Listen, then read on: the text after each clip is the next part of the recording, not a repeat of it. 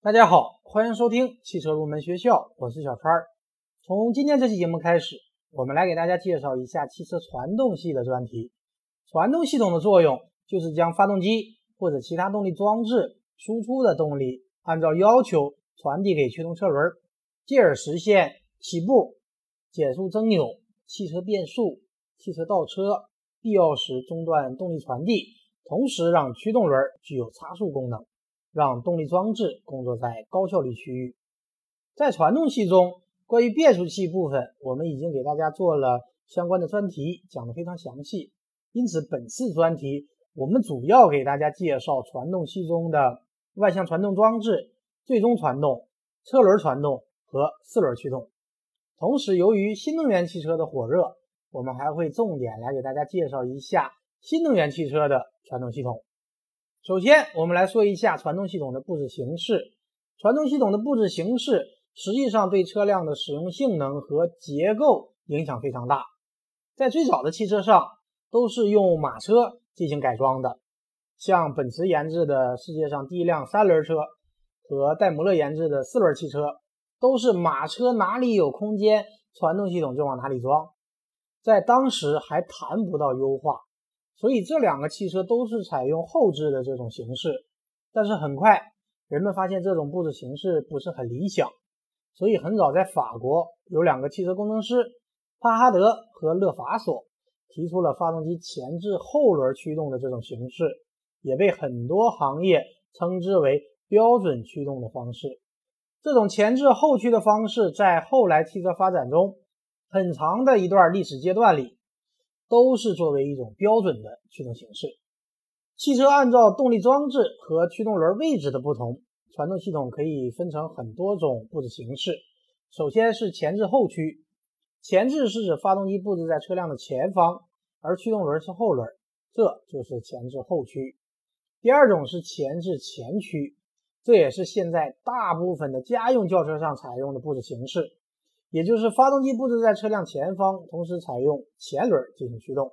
这种方式是把发动机和很多传动系统的各种部件都集成在前部，驱动轮也在前部，这样传动的线路是最短的。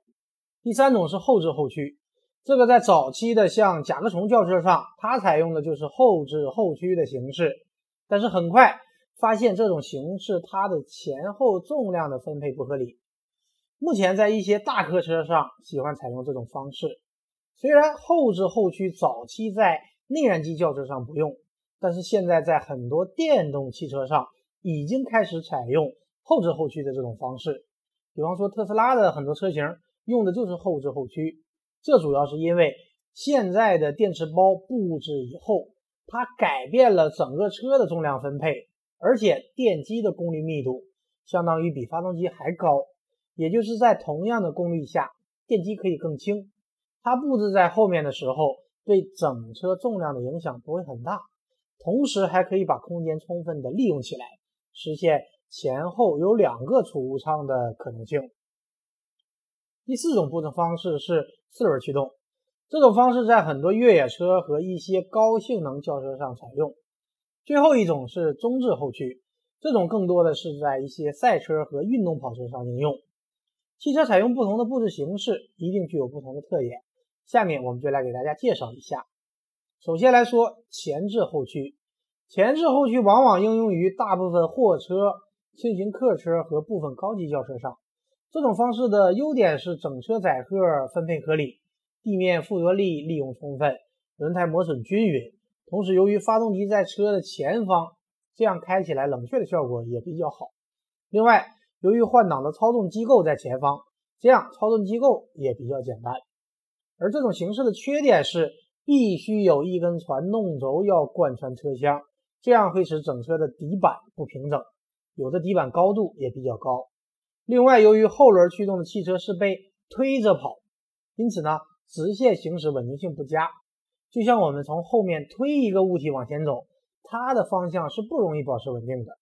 而如果我们从前面拉着一个物体，它的方向就比较容易保持稳定。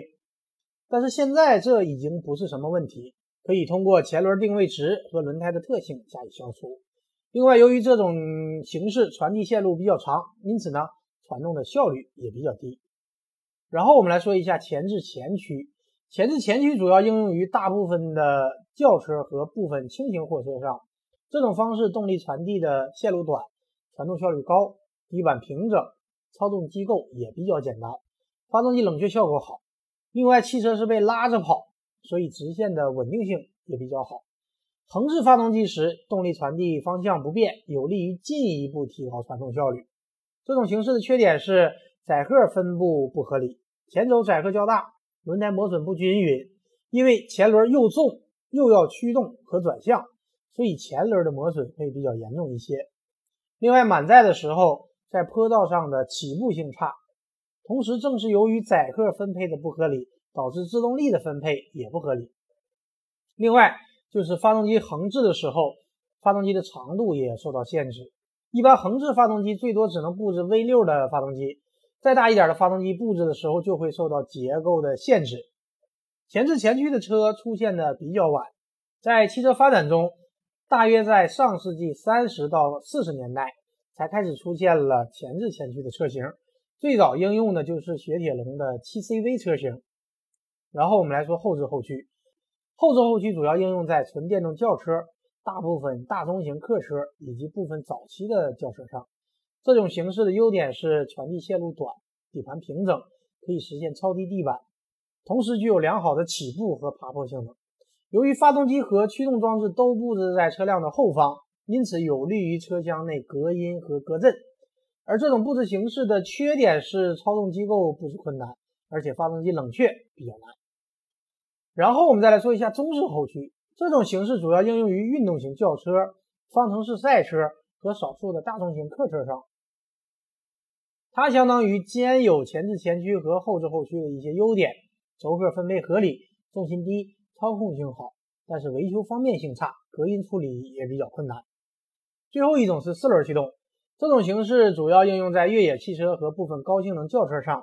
这种形式在不同的路面上都具有良好的。驾驶性能，一些高性能轿车应用四轮驱动，主要是因为发动机的动力强，要用四轮驱动来消化它的大驱动力。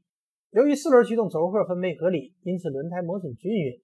四轮驱动的缺点是结构复杂、成本高、传动效率低、燃料的经济性也比较差。说完了传统汽车的传动系统，我们再来说一下新能源汽车的电力传动系统。电力传动系统可以分为纯电动汽车的传动系统。混合动力传动系统和燃料电池汽车传动系统。首先，我们来说一下纯电动汽车传动系统的特点。纯电动汽车的驱动力来自于驱动电机。之前的节目我们讲过，电动机的工作特性更接近于车的要求，因此纯电动汽车的传动系统往往比较简单，通常具有一个减速器总成，主要包括主减速器、差速器，然后直接驱动两个驱动轮就可以了。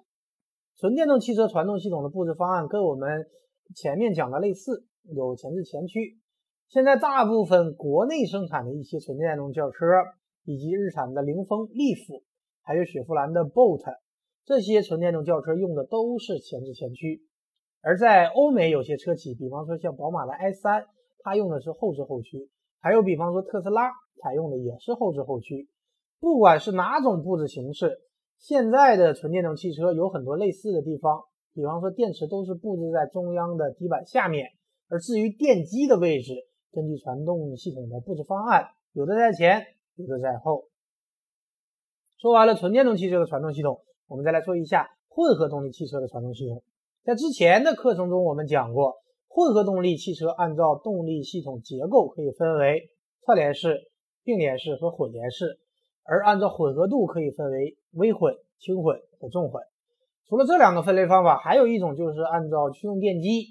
在传动系统中的位置进行分类，可以分为 P 零到 P 四这几种形式。这里我们重点来说一下这种分类方法。P 零是指驱动电机安装在发动机皮带轮的位置，也就是一个 BSG，就是电机是通过前面的发动机的皮带轮。跟发动机耦合在一起的，这个时候电机既可以做起动机，又可以做发电机。现在从世界上看，这种形式更多的是跟四十八伏的混动系统做在一起。这种系统的功能也是最弱的。第二种是 P1，它是指电机直接连接在发动机的曲轴末端，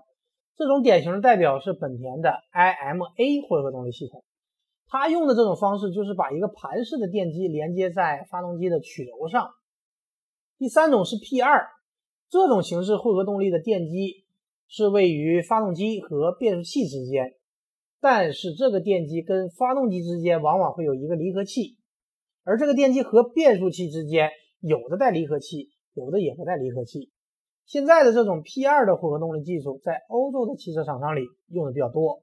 因为 P2 这种形式。跟欧洲车厂的技术传统和优势能够很好的继承，因为他们的发动机变速箱用 P2 方式之后，稍加改动就可以继续使用，在中间加上一个电机之后，可以把原有的优势继续发挥，而且通过变速器